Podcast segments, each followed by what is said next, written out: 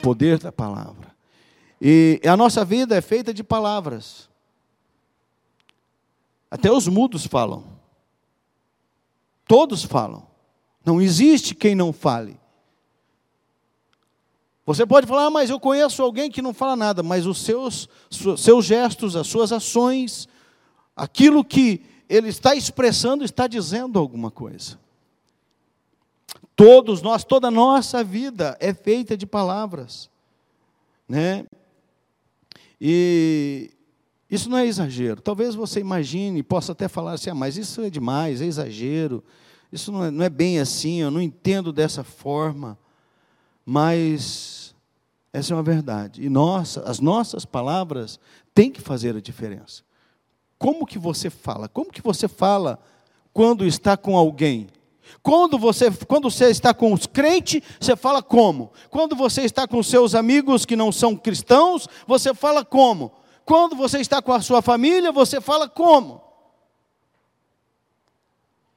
Nós temos três modos de falar, quatro, cinco, dez? Não, não podemos ter.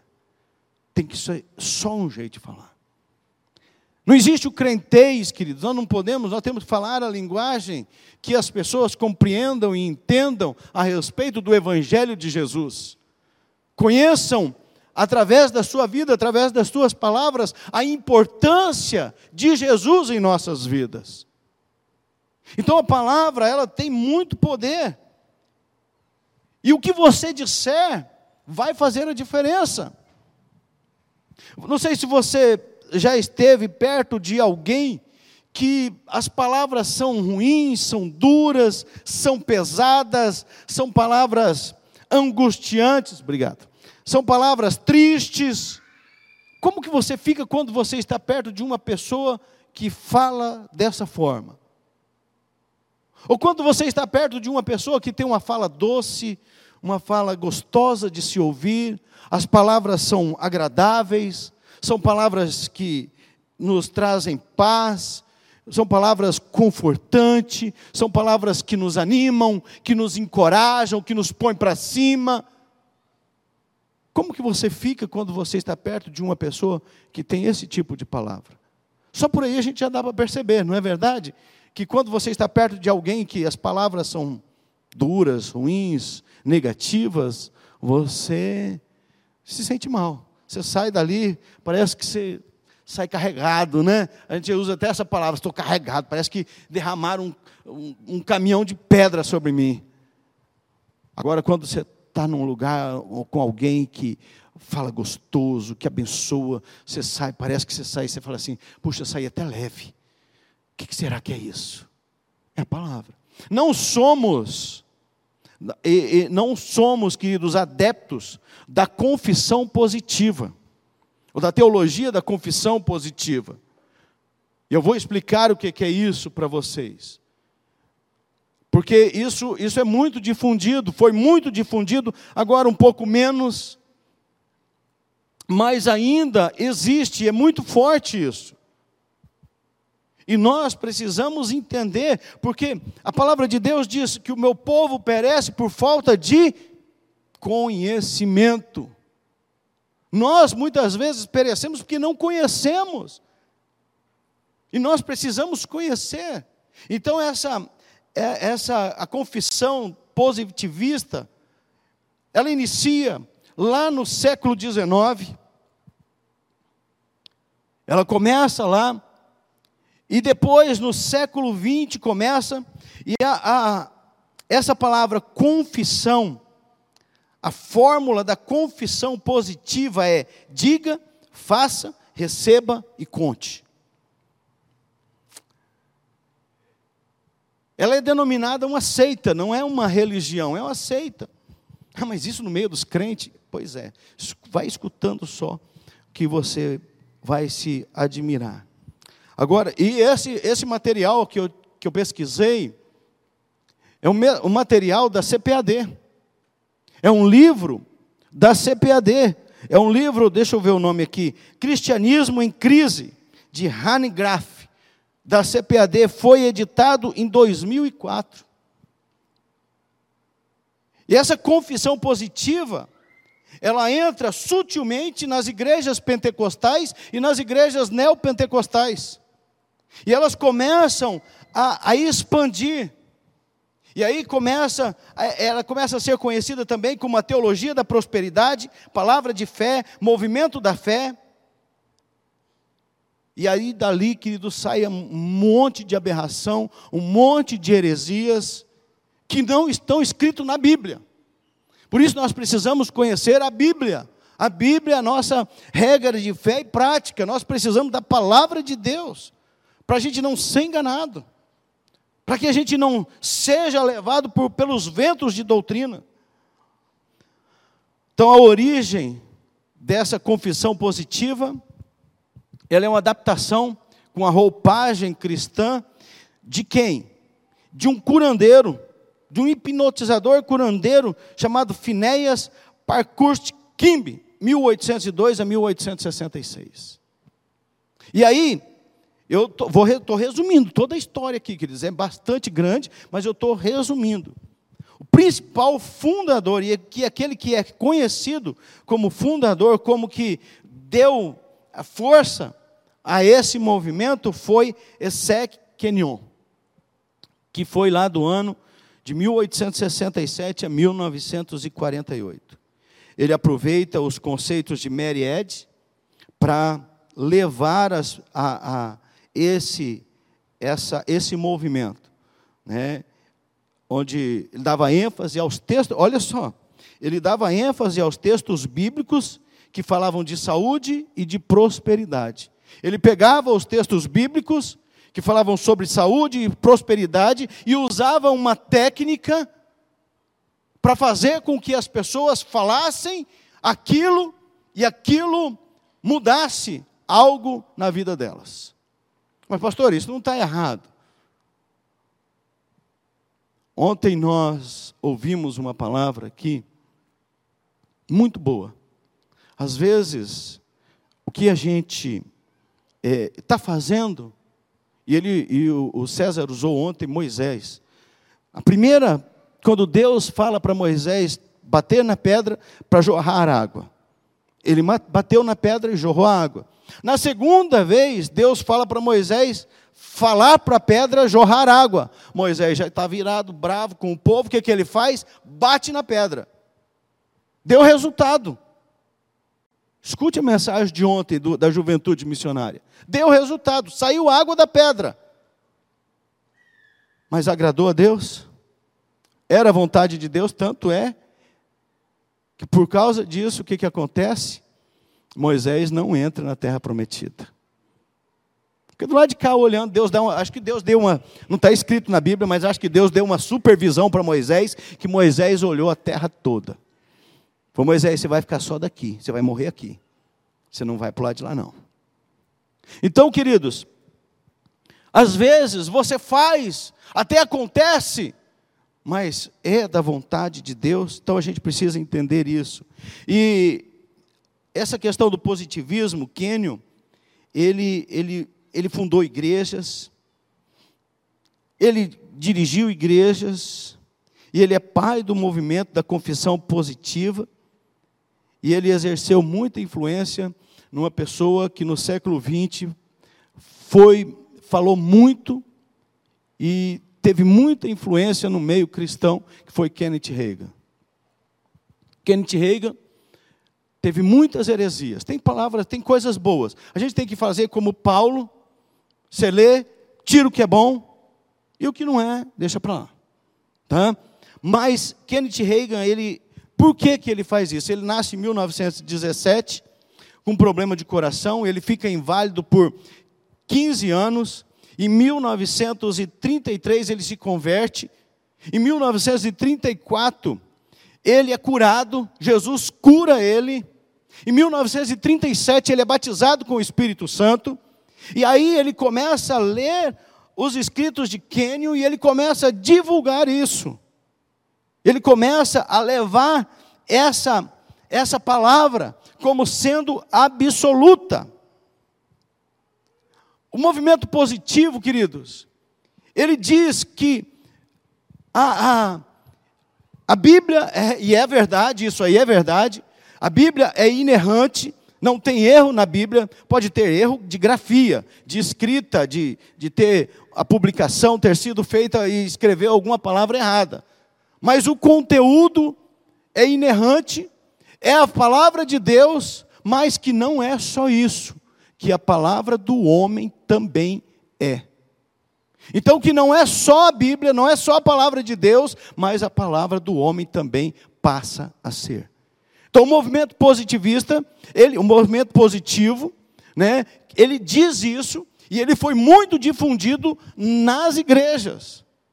Foi muito falado, teve muito problema, deu muito problema isso. Alguns, Benny Hinn foi um deles, foi a público alguns anos atrás se retratando, dizendo que o que ele tinha pregado não era bíblico. Glória a Deus que ele se arrependeu, foi a público e disse que aquilo que ele pregou por muitos anos, ele entendeu, o Espírito Santo ministrou no coração dele e ele entendeu que ele estava pregando errado, que não era daquela forma que a palavra de Deus diz. Mas eles continuaram.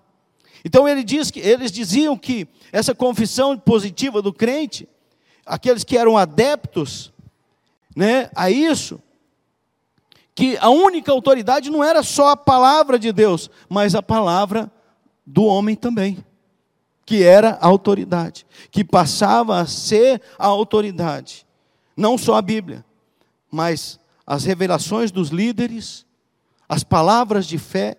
Então aí passou a entender, por isso que a gente precisa cuidar, e estou falando sobre o poder da palavra, que aí eles começaram a difundir, e ainda existe isso hoje, que a palavra do líder, líder falou, todos os que se batizam aqui na igreja, a gente faz, fala uma coisa que é muito bem clara, né, a respeito da submissão, que não é uma submissão burra. Qual que é a submissão burra? A submissão burra é aquela que você está lá em cima de um prédio, aí o, o pastor, o seu líder espiritual, diz assim: pula do prédio. Mas o líder que falou, eu tenho que obedecer. Era bem assim que era difundido isso. E aí ele tinha que pular. Não, Deus vai dar um jeito.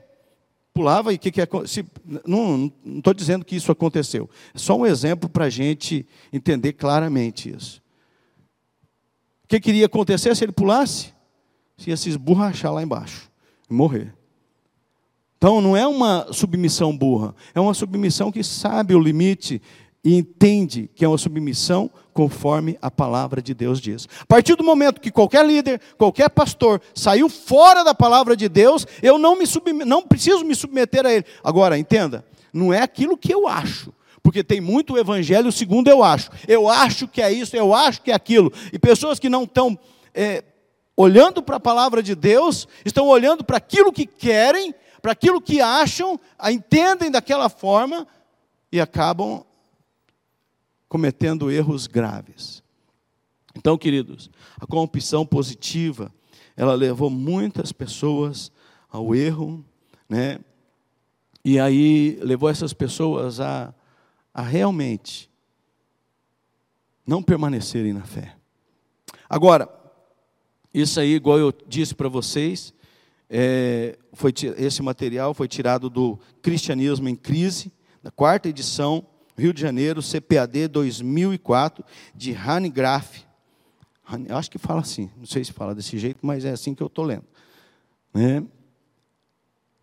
E é uma verdade. Eu estudei outros materiais, é a mesma coisa.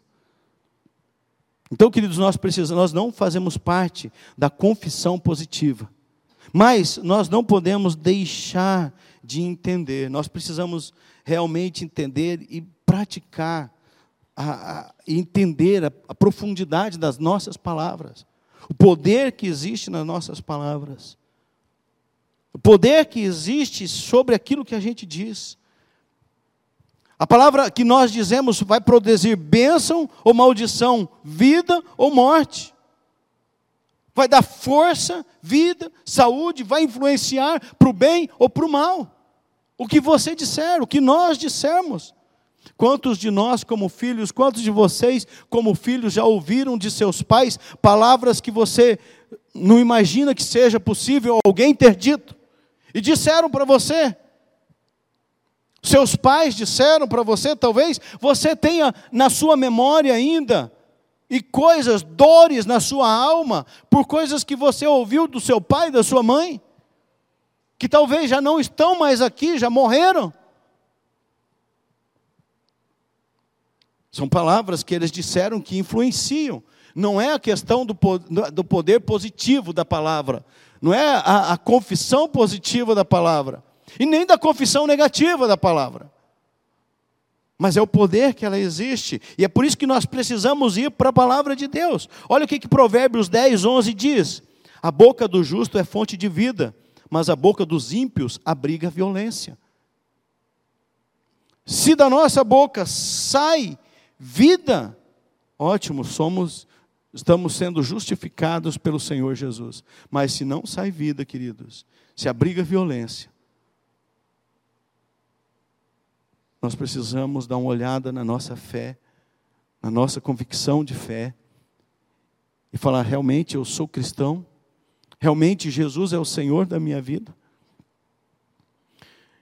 Então, da nossa boca, queridos, precisa sair palavras de vida, palavras que dão vida, palavras que vivificam, palavras que dão vida na, na, eh, nas emoções das pessoas, palavras que fortalecem a fé das pessoas. A gente sabe que a fé, ela se aumenta com a palavra, com ouvir da Bíblia, da palavra de Deus, da mensagem da palavra de Deus. Mas da boca do ímpio, a palavra de Deus está dizendo que abriga o que? Violência. Produz o que? Rixas, brigas, xingamentos, palavras obscenas.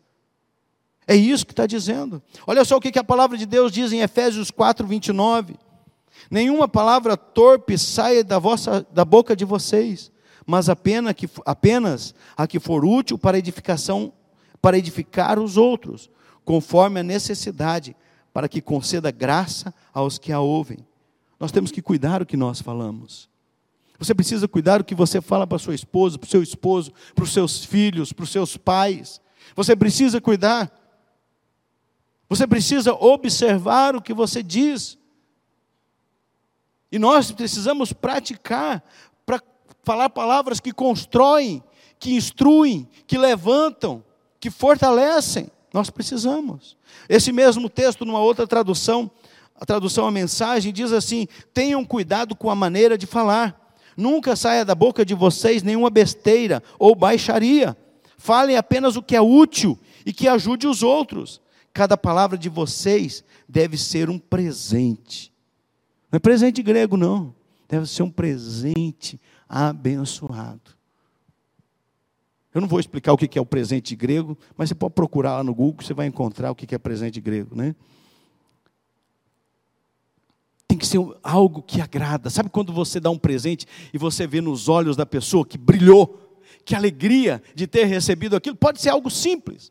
Esse tem que ser o presente que saia da sua boca para as pessoas. Nós temos que cuidar. A palavra de Deus diz em, em Provérbios 18, 21: A morte e a vida estão no poder da língua. O que bem a utiliza, come do seu fruto. Está entendendo, queridos? Poder da morte e da vida está no poder da tua boca, do que você fala. Se você utilizar bem, você vai comer do fruto dessa, dessas palavras, mas se você utilizar mal, você também vai comer do fruto dessas palavras. É assim que está escrito na palavra de Deus. É assim que nós precisamos observar. Olha só Provérbios 13, 2 e 3. Do fruto da boca o homem comerá o bem, mas o desejo dos pérfidos é a violência. O que guarda a boca conserva a sua alma, mas o que muito abre os lábios, a si mesmo se arruína. O que, que esse texto está dizendo? Que nós vamos comer do fruto daquilo que sai da nossa boca. Agora, aquele que guarda, aquele que fecha a boca, Provérbios está dizendo que até o tolo é tido por sábio quando fecha a boca. Então nós precisamos cuidar. Guarda a boca, fecha a sua boca naquilo que você vai dizer. Sabe no momento de raiva, de decepção, no momento de ira, que você quer falar, não fale. Se contar até dez não dá, conta até mil. Se não dá, conta até passar. Mas não fale. Não deixe sair dos seus lábios. Não deixe sair essas palavras. E a Bíblia está dizendo que o que muito abre os lábios, o que fala demais, a si mesmo se arruína. Aquele que fala demais.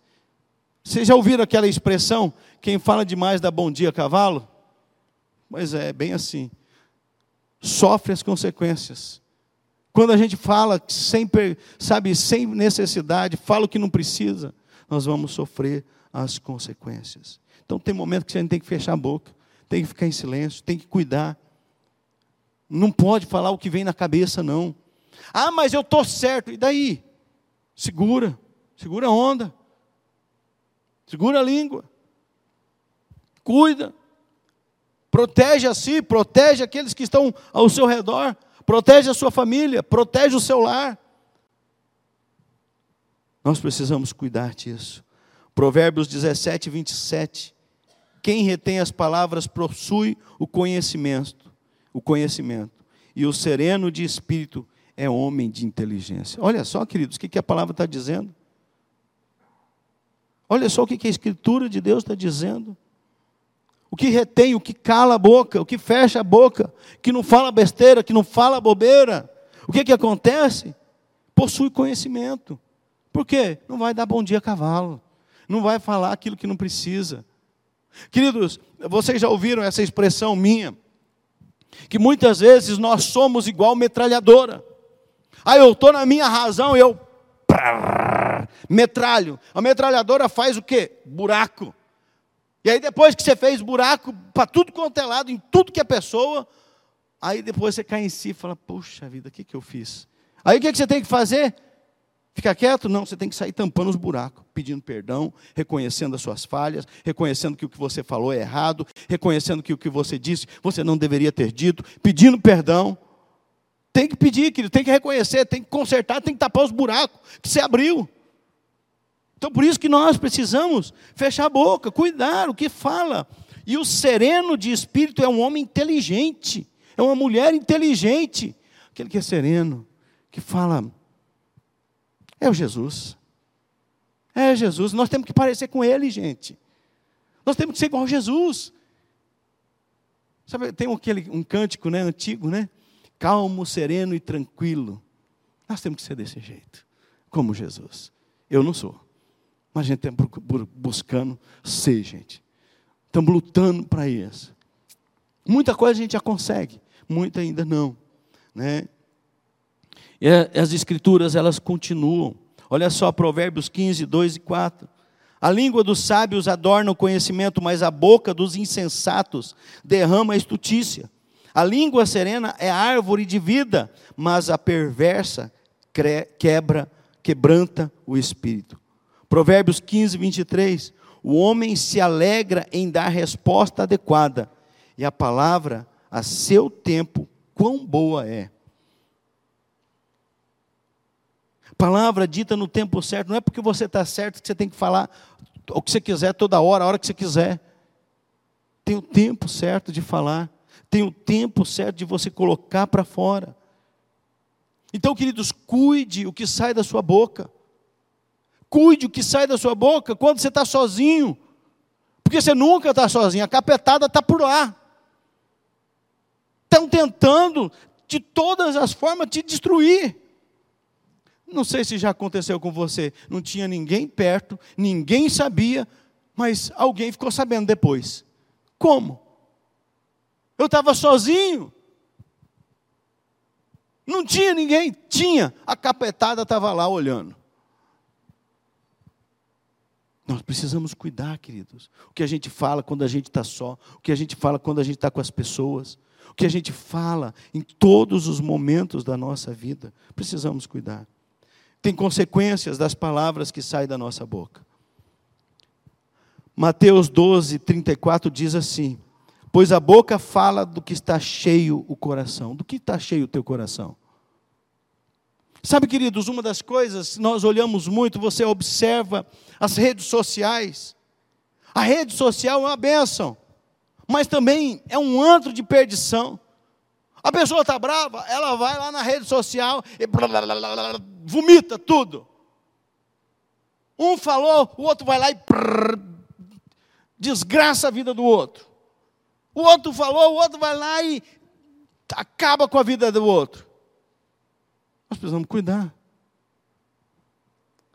A boca fala do que está cheio o coração, mas não falei, eu digitei, mas estava lá no seu coração. Estava no seu coração. A gente quer dar um jeitinho, né? A gente quer acertar. E esse princípio é simples, queridos. O que está no nosso coração? Nós precisamos entender, porque o que sai do coração vai para a mente e sai na boca. E é ligeiro. É rápido demais. Então nós precisamos fazer o quê? A palavra de Deus, como um cavalo que põe freio na boca dele para ele parar, para guiar ele. Muitas vezes nós precisamos pedir para Deus, Deus, né? Deus, põe um freio na minha boca. Não, pastor, isso eu não preciso. Mentira sua, precisa. Nós precisamos, todos nós precisamos, porque num momento ou outro a palavra sai inesperada. Nós precisamos cuidar. Então, eu quero dizer duas consequências. A primeira, das palavras não faladas. Palavras que nós não falamos. Se alguém, olha só o texto de Levítico 5, 1. Se alguém pecar, por quê? tendo sido testemunha de algo que viu ou soube, não declarou, sofrerá as consequências su, da sua iniquidade. A importância do livro de Levíticos. Levíticos, ele trata de como deveria ser o culto. Levítico trata dos ritos. Ele coloca, posiciona como que os sacerdotes deveriam fazer, como que as pessoas deveriam fazer. Então, Levíticos, ele trata de tudo isso. E quando nós começamos a olhar esse versículo acima, se você for testemunha de algo, viu ou soube, mas não declarou, vai sofrer as consequências da sua iniquidade. Aí nós precisamos fazer uma ligação com o texto de Mateus 18, que diz o que? Se você souber que o teu irmão pecou, fez alguma coisa errada, vai tu e ele só. Mas não é para destruir, para derrotar, para arrebentar a pessoa. Não, é para você ajudar essa pessoa. É para você ser um braço amigo, ser um suporte, ser um sustento, ser um braço amigo. Mas o que, que muitas vezes nós fazemos? eu sei, você sabe de alguma coisa, você fala o quê? Vai para outro e comida. Você sabe o que aconteceu com fulano? Você sabe o que fulano fez? E aí, queridos, um sabiá cantando vira um urubu lá no lá no fim, né? Então é isso que nós precisamos fazer essa ligação com Mateus. Não, mas isso não é responsabilidade minha, é responsabilidade de todos nós cristãos. E é mas se ele não aceitar, a Bíblia ainda continua dizendo: se ele não concordar, pega mais uma testemunha. Mas não é para detonar, não é um fofoqueiro, não é um, um, um fusqueiro, não. É uma pessoa que se importa com seu irmão, que se importa com os outros. Porque as pessoas são importantes, querido. E aí você vai com ela, a pessoa que vai jejuar, que vai orar, que vai te ajudar a levantar aquela outra. E chega lá e conversa com ela. A Bíblia diz: se você, se ela aceitar, ganhaste teu irmão. Se não, leva para a igreja. Levar para a igreja não é trazer aqui e falar, ó, fulano de tal fez isso, isso, aquilo, aquilo outro. Não. Traz para o pastor. E o pastor vai tratar aquilo. E a, pessoa, a palavra de Deus diz que se ele aceitar a correção, nós ganhamos o nosso irmão.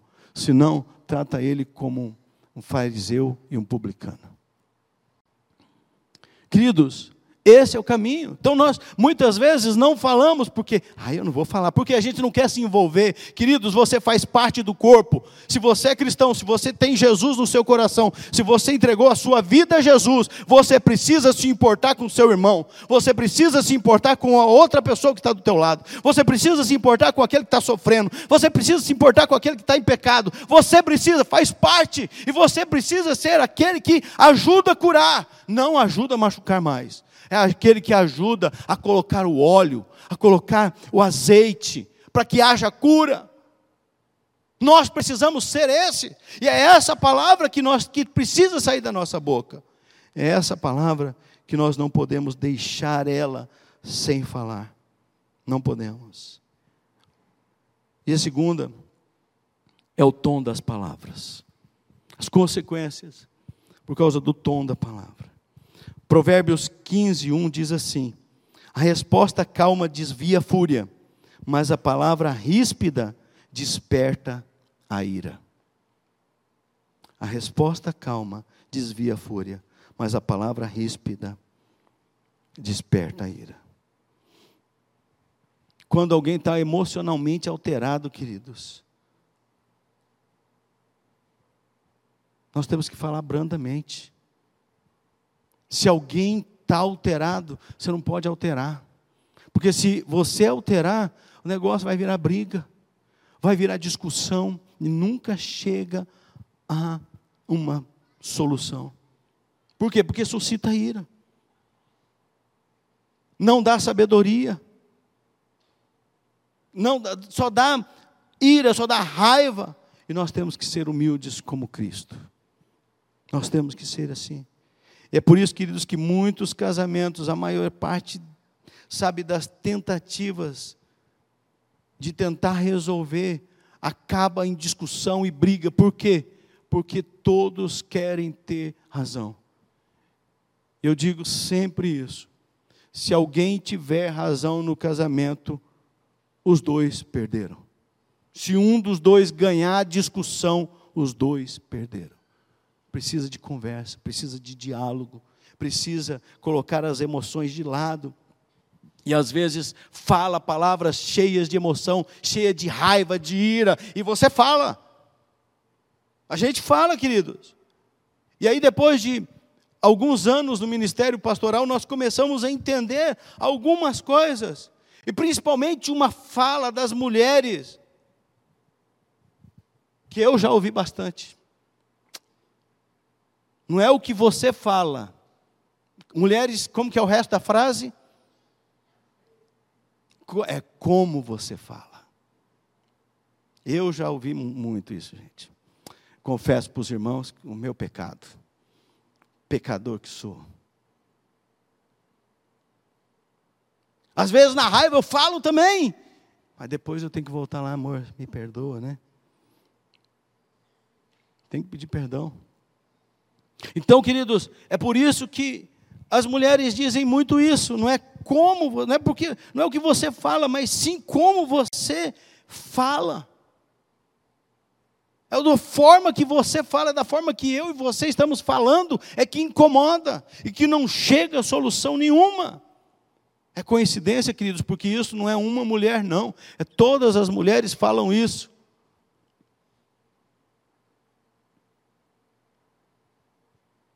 E a gente, e não é as mulheres aqui de Carapó, não, é de onde você for no mundo. Elas continuam falando a mesma coisa, Jesus. Misericórdia, né, gente? Nós, os homens, nós temos que orar e falar: Senhor Jesus, realmente que a sua misericórdia se derrame sobre nós, porque nós precisamos muito dela. Né? Mas as mulheres também, viu? Não sobe em cima desse negócio, não, e acha que é não, porque não é assim, bem assim, não, né? não é só assim, não. Então nós temos que destacar, queridos, eu queria só destacar essas duas. Quando nós não falamos e quando nós falamos com tom errado, da forma errada. Eu quero, caminhando já para o final, Provérbios 18, 21 diz que a morte e a vida estão no poder da língua. O que bem a utiliza, come do seu fruto. Você quer comer do fruto das boas palavras? Você precisa saber como você pensar, como você deve pensar correto. Como que deve ser o seu pensamento? Porque a palavra só sai depois que vem na sua mente. Você não, ah, mas eu nem estava aí, não estava nem escutando, falei. Não, ela foi primeiro na sua mente. Aí eu pude, não, não deu tempo, dava, é a gente que não segura. Dava tempo de segurar, é a gente que não segura. A língua que é ligeira. Aí Tiago diz muito sobre a língua, que é o mal incontido. É veneno, ela é carregada de veneno mortífero. Ela põe fogo. Então nós precisamos cuidar, gente, da nossa língua. Querido, nós estamos em dias difíceis, e se nós não cuidarmos as nossas palavras, seja você jovem, adolescente, uma pessoa de mais idade, não importa, você precisa cuidar das tuas palavras, do que você fala, do que você diz. Cuida do que você diz. E como pensar, queridos? Como que eu posso mudar o meu jeito de pensar para que as minhas palavras sejam boas? Primeiro, lendo a sua Bíblia diariamente. É aquela Bíblia que está lá guardada, leia ela diariamente. Aquela Bíblia que você leva na igreja todo domingo, quando você vem na igreja, é, leia ela diariamente. É isso, queridos. Quando você começa, eu estava escutando um testemunho, conversando com alguém, não lembro quem, essa semana agora. É, foi essa semana, lá na reunião da SEM, alguém falou né, que. Não, não foi alguém, eu li e, que alguém, é, ela se aposentou e ela sentou, ela se aposentou e ela foi para um lugar, ela é uma judia, foi sentou num, num foi mudou de lugar da cidade, foi para a cidade que ela achava que era maravilhosa para viver a sua vida. E aí ela sentou no banco da praça e ficou lá observando. Alguém chegou para ela e deu um livro para ela, deu um Novo Testamento para ela. E ela todo dia, ela ia naquele banco e sentava e começava a ler aquele livro. E ela começou a ler aquele livro e ela começou a ter algumas, alguns insights. E ela começou a entender, falou: esse livro deve ter sido o judeu que escreveu. Alguém daquele lado lá. E queridos, se você não esteve aqui nos domingos anteriores, nos últimos três domingos, eu peço que você vá lá no YouTube e escute as mensagens, porque, queridos, foram mensagens maravilhosas mensagem da, da Ruth, mensagem do Tiago, a mensagem do César. Queridos, você precisa ir lá e escutar essas mensagens. Então, querido, ela começou a ler aquele livro e aquilo começou a mudar a visão dela, o jeito dela. E ela, as pessoas começaram a perceber que ela começou a mudar o jeito dela. As pessoas começaram a perceber que ela começou a mudar o jeito dela falar, e ela começou a perceber que ela já não era mais irritadiça, já não era mais, sabe, arrogante, ela estava mudando.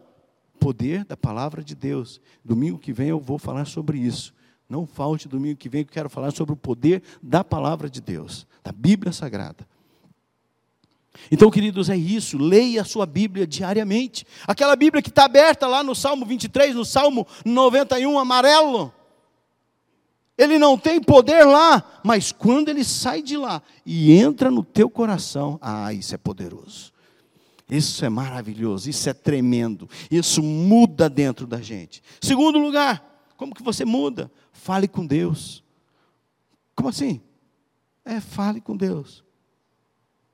Quem sabe falar aqui? Levanta a mão aí. Quem sabe conversar? Levanta a mão, pode levantar. Todo mundo? Pois é. Então você sabe falar com Deus. Se você sabe conversar, você sabe falar com Deus. Porque não precisa, queridos, uma posição, não precisa de uma vestimenta. Você pode estar pelado no teu banheiro tomando banho, você pode falar com Deus, não tem problema nenhum. Você pode, querido, estar tá deitado e falar com Deus. Você pode estar ajoelhado e falar com Deus. Pode estar de pé e falar com Deus. Pode estar dirigindo e falar com Deus. Pode estar trabalhando e falar com Deus. É lógico que não vai perder o emprego por causa disso, né? Agora eu não posso, estou orando, né? Eu super crente, né? Eu estou orando agora. Você vai ser demitido, né? Mas você está lá ligado. Deus conhece o que você fala através dos seus pensamentos. O diabo não, mas Deus conhece. Então, queridos, fale com Deus, fale o que está acontecendo com você, fale o que você está sentindo, fale as suas dores, fale as suas tristezas para Deus, fale, sabe, os seus sonhos, os teus desejos, fale para Deus. Fale os teus pecados, peça perdão, fala, Deus, eu estou fazendo aqui, eu não quero fazer, fale para Deus. Ore ao Senhor, separe um tempo para orar. Ao mesmo tempo que você separa um tempo para ler a Bíblia, precisa ler a Bíblia sabe, cinco capítulos, dez capítulos. Não, leia um pedacinho da Bíblia. Peça para o Espírito Santo revelar para você o que está escrito ali. Às vezes você não entende o que está escrito na hora que você está lendo, mas na hora que você vai orar, falar com Deus, o Espírito Santo traz ao seu coração o que estava escrito lá. Então fale com Deus, leia a Bíblia. Não deixe de ir à igreja e de estar em comunhão com as pessoas. Não deixa de ir à igreja. Querido, quando você não pode ir na igreja, que você percebe. É igual quando você não dá valor às pessoas que estão contigo, e quando você perde elas, você fala, ai, meu Deus do céu. Você não dá valor ao pai e à mãe, né? Maltrata, não vai visitar. Aí quando morre, vai lá no caixão, ai, papai, perdão, pai, mãe, me perdoa. Não adianta, ele não está mais ali, já foi embora. Faça enquanto está vivo, faça enquanto você pode. Mas e se eu fiz isso e meus pais já morreram? Aí você peça perdão para Deus, que Deus cura seu coração também. Deus é bom demais. Então, queridos, não deixe de ir à igreja. Sabe, mantenha comunhão com as pessoas. Nós estamos iniciando os PGs, queridos, os pequenos grupos. Vamos fazer parte, abra sua casa para um pequeno grupo, para que nós possamos ter comunhão com uns com os outros, para que nós possamos, sabe, partilhar a vida. Ouça mensagens edificantes. Queridos, pelo amor de Deus, não vai para o YouTube e fica ouvindo qualquer coisa. Ouça mensagens que vão edificar a sua alma. Cuidado com o que você ouve, porque tem muito, muita coisa boa, mas tem muita coisa, tem muito mais coisa que não presta do que coisa boa. Aí, para isso, para você saber o que não presta, você precisa conhecer a Bíblia, porque aí você vai saber medir. Ah, mas alimenta a minha alma. O que te alimenta a tua alma é a palavra de Deus. E o filme, é, é, é, testemunho no YouTube, não alimenta a tua alma. Te ajuda, te anima, mas não alimenta a tua alma. O que alimenta a tua alma é a palavra de Deus, é a Bíblia Sagrada. É isso, ok? Então, ouça mensagens edificantes. Vai lá no YouTube da igreja, no Spotify da igreja, escute as mensagens passadas, escute as mensagens do ano passado, do, do, do mês passado. Vai escutando, vai alimentando a sua alma com palavras que fortalecem você. Leia bons livros, livros que realmente te ajudem. Leia livros bons, ouça música, músicas que falam ao coração, porque são palavra de Deus, músicas sagradas, músicas que são cânticos da palavra de Deus. Ouça. E, por fim, treine a sua fala. Treine o que você vai falar. E nós podemos treinar, queridos. Nós podemos treinar o que a gente fala. Então você cuide da sua palavra, cuide daquilo que você faz, cuide daquilo que você fala. Ok? E para você refletir e praticar durante a semana, você pode começar a refletir sobre as palavras que você tem dito. As palavras que você disse para sua família, para os seus filhos, para os seus pais, para os seus colegas, amigos, na escola, na, na universidade. Reflita nas palavras que você tem falado. Reflita quando você está com um grupo de pessoas, você fala de um jeito, quando você está com outro grupo de pessoas, você fala de outro jeito. Reflita nessas palavras.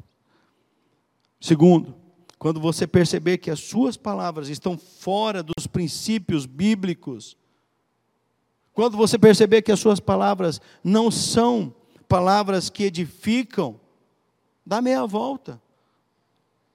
Conserte. Conserte aquilo que você falou. Volta atrás. Não sejamos orgulhosos, mas volte atrás, se arrependa. Terceiro, pense de modo correto.